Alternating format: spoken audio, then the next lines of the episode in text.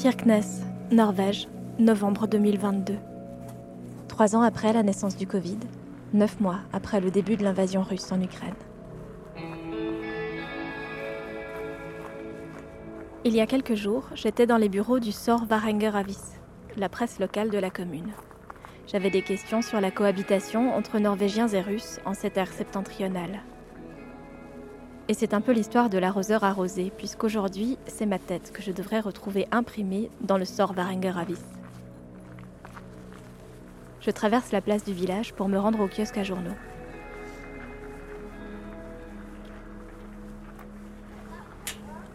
En ce début de matinée, il fait frais, environ moins 2 degrés, et il fait beau. Enfin, je crois. Parce que les heures où il est levé, le soleil reste désormais si proche de l'horizon que le ciel est toujours un peu laiteux. Difficile de dire alors si c'est le gris-bleu d'un ciel dégagé juste pas assez éclairé, ou si c'est le gris-gris, celui des nuages ou de la brume. En tout cas, il ne neige pas et il fait jour. Je crois que c'est ce qu'on peut espérer de mieux à cette heure-ci et à ce moment de l'année. Torbjörn, le journaliste l'autre jour, a écrit sur notre rencontre, sur moi et sur les raisons de ma présence à Kirkness.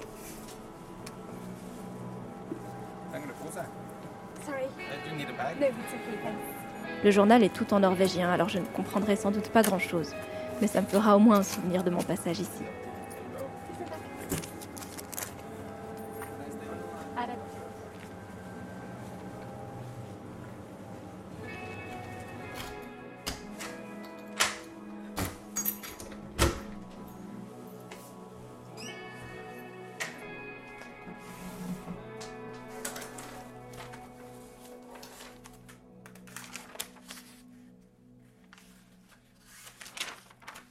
En cherchant l'article, j'ai la surprise de découvrir, pas très loin de la mienne, la tête de quelqu'un que je cherche à contacter depuis mon arrivée ici, sans succès.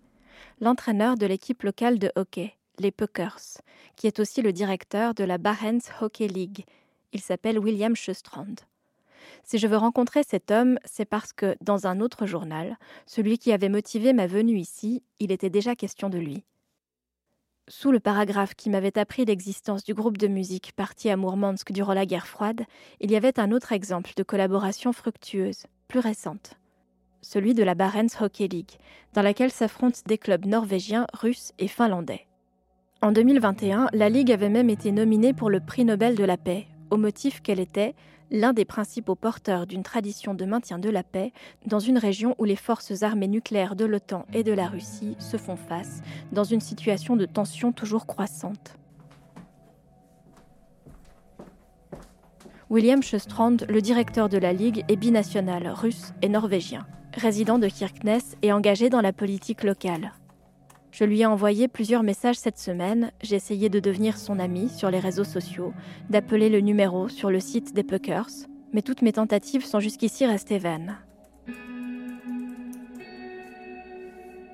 L'article que j'ai trouvé en ligne et que je traduis sur mon ordinateur m'apprend que le politicien Sjöstrand aurait publiquement tenté de décourager ses collègues du conseil municipal de se joindre aux manifestations de solidarité à l'Ukraine.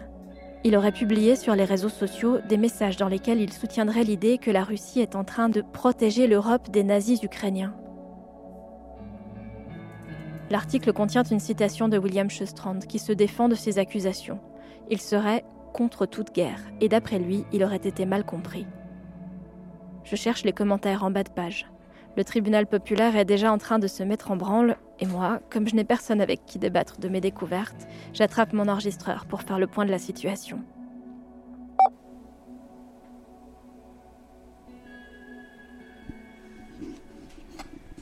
Je comprends mieux pourquoi il me répond pas. Les gens n'ont pas l'air d'adhérer à la théorie du malentendu. Le dernier commentaire dit les déclarations qu'il a faites sont tellement excessives qu'il ne devrait simplement pas, qu'il devrait simplement sortir de la politique, il devrait aussi être exclu des Puckers de Kirkness. Euh, rien ne peut être mal compris dans ce qu'il a écrit. Ça pose quand même question. Bon, alors c'est un, un, homme politique, c'est pas simplement un individu qui, qui exprime une opinion, c'est euh, un, personnage politique engagé dans un parti. Donc on ne peut pas tout à fait juger les propos qu'il aurait tenus de la même manière que s'il était juste l'entraîneur des Puckers et, euh, et, à la tête de la Barents Hockey League. Euh, ceci dit, je suis pas sûre que les, réactions auraient été très différentes. Et, moi, ce que ça m'inspire maintenant, c'est qu'on est, bien d'accord de collaborer et de cohabiter tant qu'on est bien d'accord. Mais c'est intéressant, c'est hyper intéressant de réaliser qu'une partie de la population de cette ville est, probablement en accord avec ce qui se passe maintenant euh, en Ukraine. J'aime lorsque les petites histoires permettent de raconter la grande, ou de prendre du recul sur l'actualité. Je crois aussi que parfois, elles ont le pouvoir de changer le cours des choses. Une nomination au prix Nobel de la paix, c'était carrément une preuve en béton pour ma thèse, qui pour le coup s'effrite un peu.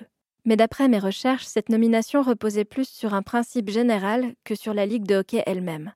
Ce principe, c'est ce qu'on appelle ici People to People Cooperation, la coopération d'individu à individu. Comme son nom le dit très bien, la source, c'est le peuple, les hommes, les femmes et leur volonté de se réunir, comme l'avait fait en son temps la petite fanfare de Vardeux avec celle de Mourmansk. Mais ce que j'ai appris, c'est que ça a si bien fonctionné qu'il existe désormais un organe gouvernemental officiel, dont l'une des missions est d'encourager ces entreprises individuelles au sein de la zone de Barents, le Barents Secretariat. L'organisation a un spectre d'action assez large et de nombreuses antennes partout dans la zone, mais celle qui se trouve à Kirkness aurait pour rôle premier de rassembler Norvégiens et Russes autour de leurs intérêts communs et aurait justement soutenu la création puis les activités de la Barents Hockey League. Mes micros sont prêts pour de nouvelles rencontres et moi aussi. Me manque juste le nom de mon interlocuteur que je cherche en bas du mail. Lars Georg Fordal. En fait, c'est à la préposée au sport du secrétariat à Kirkness, Kim Stenersen, que j'avais adressé mon message. Mais c'est le directeur, Lars Georg Fordal, qui m'a répondu pour me convier dans son bureau cet après-midi.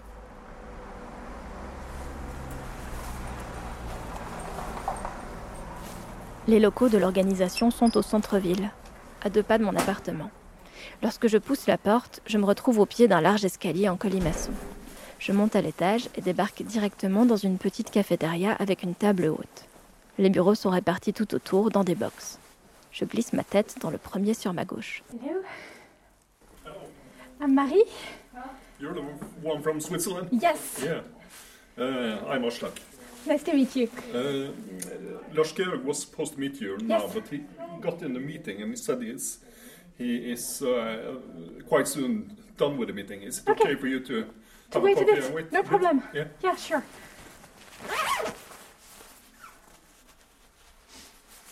Le directeur est encore en réunion. Il sera un peu en retard. Je m'installe à une table haute pour l'attendre.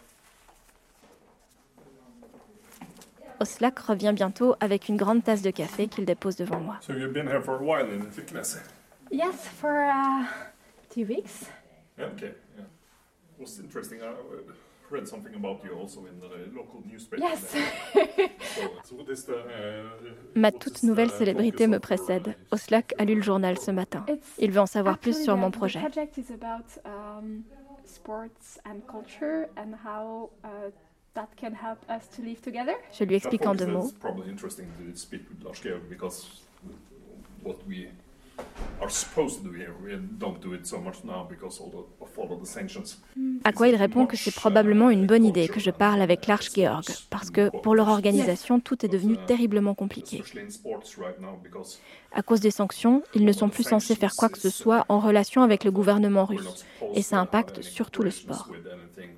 Connected to any government. Yes. Kim, that sits there. She knows. Je devrais aussi parler à sa collègue, Kim, qui est responsable du secteur. Hello. La boucle est bouclée, puisque c'est justement elle que j'avais sollicitée en première instance. Okay. yes. I'm Marie. Nice to meet you. Hi, I'm Kim. And you said? I'm Marie. C'est vous qui avez écrit l'email? Yeah, yeah, yeah, yeah. So I have now appointment with uh, uh, Georg. Oh yeah, so you're waiting for him. Yes. Yes, Lars Georg. Lars Georg. Yeah. so, yeah, what Alors, qu'est-ce que qu'est-ce que je peux vous raconter? I don't know. I'm, uh, looking for Je lui explique que je voudrais entendre des histoires à propos de collaboration sportive entre Russes et Norvégiens, et que je me demande vers quoi on se dirige. Le badminton, la lutte et la natation ont une longue histoire de coopération avec la Russie. Uh, but Mais il y a d'autres sports aussi. Peut-être que je devrais commencer par vous expliquer comment c'est organisé. uh,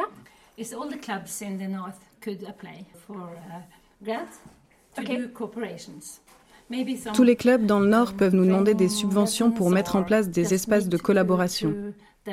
Ça peut être pour des entraînements, du coaching ou simplement jouer ensemble ou organiser des compétitions. Or to, to compete. Okay. It could be. So the condition to apply is that it's the, the wish to have uh, cooperation and uh, Yeah. in be- okay. But It's also because it's often young Oui, ones. la, la condition c'est de vouloir collaborer et notre priorité ce sont les jeunes générations. Why is it so important? C'est important parce qu'ils sont ceux qui vont continuer à nourrir la confiance et cette amitié que nous avons construite. Friendship. So that's why we have this priority. What's the future of those collaboration?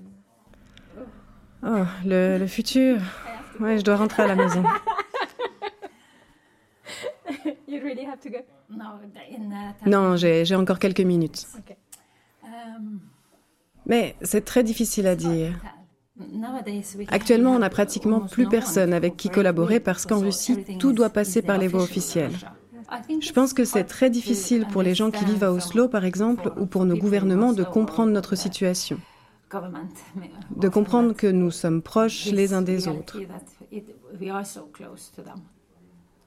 Comment pourrions-nous ne pas être amis, même si Poutine est lunatique? On collabore avec les Russes pour la pêche, la gestion des ressources et pour d'autres choses qui sont importantes à l'échelle du monde. Comment gérer cela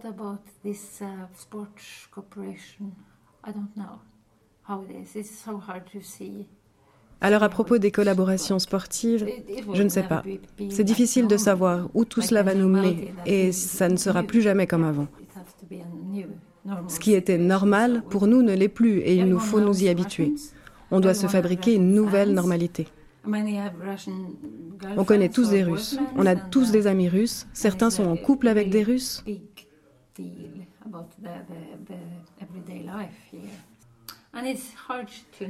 Notre vie quotidienne est très impactée. C'est difficile de gérer la réalité de cette guerre et la manière dont nous percevons la Russie sans juger le peuple russe aussi. Maybe it's, yeah, it's, it's difficult to. Even, even here we, we discuss it and we talk about Ici, on en parle tous les jours, mais c'est It's difficile à dire. say Je crois bien que je n'ai plus aucune certitude à propos du futur. anymore about how to see in the future or what how what the way is because it's so hard. So so yeah. Hello. Nous sommes arrêtés dans notre élan par le directeur qui termine juste son meeting. Nice to meet you. Nice to meet you too. So, Yeah, that's, uh, that's sorry good. I for, just uh, uh, I just talked to her. We were Thank you so waiting. much for your time. I should only- Mais malgré l'interruption, Kim tient à clore notre discussion. Uh, uh, Grâce au visa transfrontalier dont nous bénéficions tous, c'était devenu normal pour nous de nous rendre en Russie. Au début, ça n'était pas si naturel, on avait un peu peur. On y allait juste pour prendre de l'essence et on repassait la frontière aussitôt. Et puis, au fil des années, on a commencé à se rendre dans les villes de l'autre côté de la frontière. On s'y est fait des amis. Et puis tout à coup, plus rien. D'abord le corona et maintenant la guerre.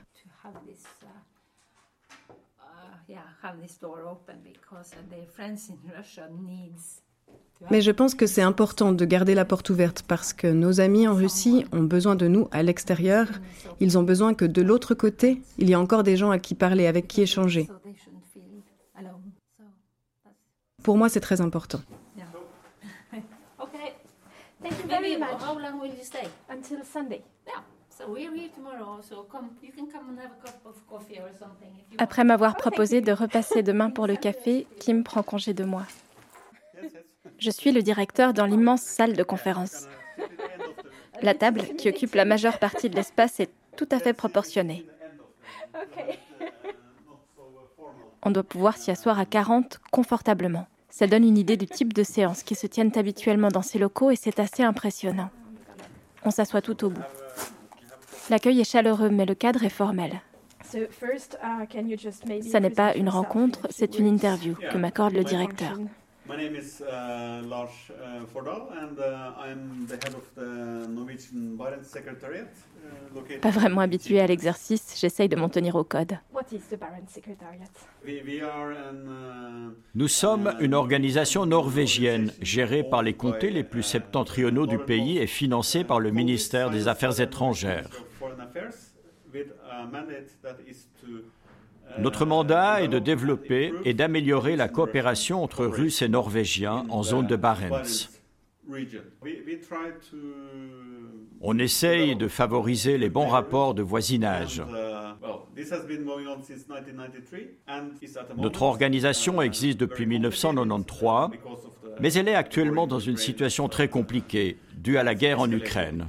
So since 1993, we have been Depuis supporting 1993, nous subventionnons des projets de coopération. Uh, En temps normal, 150 entre 150 et 200 chaque année. Uh, Notre unique condition, c'est qu'il y ait un partenaire russe impliqué dans le projet. in, in Russia. Around 60% of the projects, uh, Environ 60% des initiatives que nous soutenons sont en rapport avec le sport, la culture et l'éducation. Mais en fait, ça concerne toutes les activités que Norvégiens et Russes pourraient vouloir partager durant leur temps libre. On peut dire que les intérêts communs sont à la base de ce que nous encourageons. uh, uh, cooperation. Can you tell me, m- maybe you have some example of uh, what we can call success story? Je lui demande s'il a des exemples de succès à me raconter. Yeah, for example, there is, uh, Oui, par exemple, il y a un projet sportif d'envergure qui s'appelle Barents Games. uh, C'est comme des Jeux olympiques miniatures pour les jeunes de la zone de Barents. Ils sont plus d'un millier à participer. Il y a des jeux d'été, des jeux d'hiver. C'est organisé par les clubs sportifs ainsi que par les jeunes eux-mêmes. Ça existe depuis de nombreuses années et ça a beaucoup de succès. Many years and, has been very successful.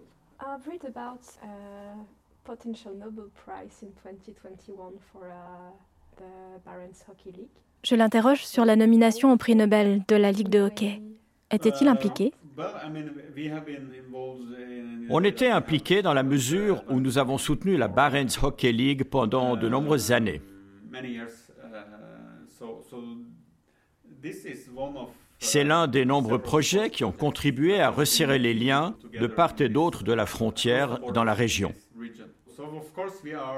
Alors bien sûr, on était très honorés par cette nomination. Mais pour nous, c'est un projet parmi beaucoup d'autres qui ont permis de faire évoluer la situation. uh.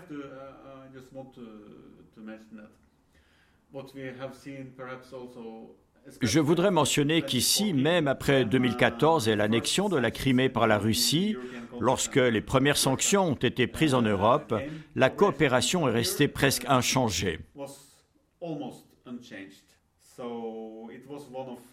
C'était uh, l'un des seuls canaux de communication avec la Russie qui n'a pas été rompu à ce moment-là. Mais depuis février 2022, c'est devenu presque impossible.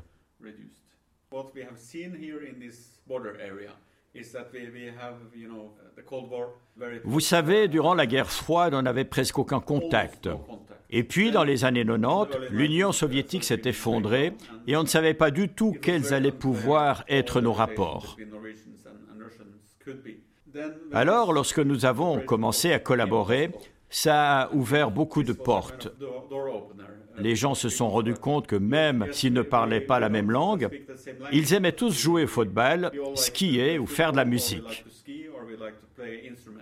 Ces activités partagées ont vraiment rapproché les gens. Je crois que ceux qui ont grandi durant ces années-là, ces années où les frontières se sont ouvertes et où la coopération était possible, eh bien, ces jeunes se sont construits en s'identifiant à cette région au-delà de la frontière. On parle ici de génération Barents, qui n'a connu que les frontières ouvertes et n'a pas de souvenir de la guerre froide.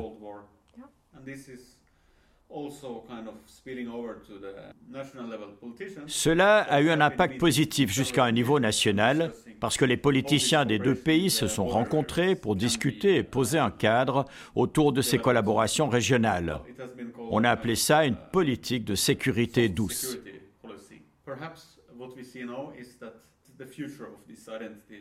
Mais peut-être ce que nous réalisons à présent, c'est que le futur de cette identité est remis en question. Ce qui se passe, bon, c'est pas exactement ce que nous avons vécu durant la guerre froide, mais ça en prend la direction, celle d'un climat moins chaleureux. Alors on passe beaucoup de temps en ce moment à essayer de voir ce qu'il nous est possible de faire, malgré les restrictions et les limitations qui nous sont imposées.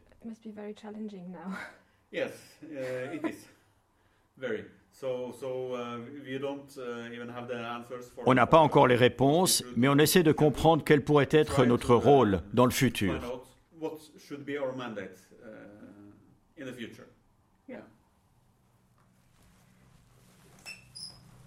Depuis que je suis là, je me demande souvent pourquoi. Pourquoi chercher à tout prix à préserver une relation qui me semble si contrariée, si difficile? J'entrevois à présent que le mot amitié n'est peut-être pas le bon pour expliquer, que c'est en tout cas devenu autre chose, d'un peu moins naïf, mais de pas moins puissant. Il s'agit d'identité. Ici, il y a des Russes et des Norvégiens, certes, mais il y a surtout des habitants de la zone de Barents, qui ont grandi et vécu en s'identifiant à leur région avant de s'identifier à leur pays, et qui se retrouvent aujourd'hui pris dans un conflit de loyauté. Ici, les gens se sont rapprochés avant les gouvernements. La volonté est venue du peuple. Les gouvernements, eux, se sont d'abord méfiés, ont observé de loin ces liens qui se créaient sans eux, ont méticuleusement pesé le pour, le contre, puis ils ont choisi d'entrer en scène et d'encourager, parce qu'ils y ont vu un intérêt à l'échelle de la nation. Pour eux, contrairement à ceux qui ont vécu le rapprochement sur le terrain, l'amitié était surtout intéressée. Durant 30 années, au travers du Barents Secretariat et de la coopération officielle, les habitants de la région ont profité du fait que leur volonté était alignée avec celle de leurs gouvernements respectifs. Aujourd'hui, c'est terminé. À nouveau, ils ne peuvent plus compter que sur eux-mêmes pour entretenir leurs relations. Fini les subventions, reste pourtant l'envie. Une part de l'identité des habitants de la zone de Barents est remise en question, oui. Mais quand les États se retirent, il reste les gens, les individus, le socle de la fameuse People to People Corporation, nominée au prix Nobel de la paix au travers de la Barents Hockey League. Alors l'idéaliste en moi a envie de se dire que c'est peut-être justement l'occasion de se rappeler le pourquoi. Pourquoi au départ ils ont fait les choses, ils ont voulu se rapprocher. Pourquoi ils ont bataillé pour des idées, des envies, celles qui étaient les leurs en tant qu'individus et pas seulement en tant que citoyens. Mais peut-être pas. Peut-être que c'est simplement le début de la fin d'une amitié pas si vieille. Ça, il n'y a que l'avenir qui nous le dira.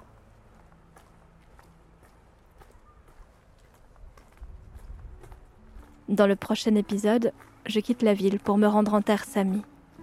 Dans cet épisode bonus, je veux en savoir plus sur la situation de ce peuple pour qui la frontière est venue diviser la terre. Qui sont-ils et comment se situent-ils dans cette actualité mouvementée? J'espère trouver des réponses au musée Skolt Sami à une heure de bus de Kirkness.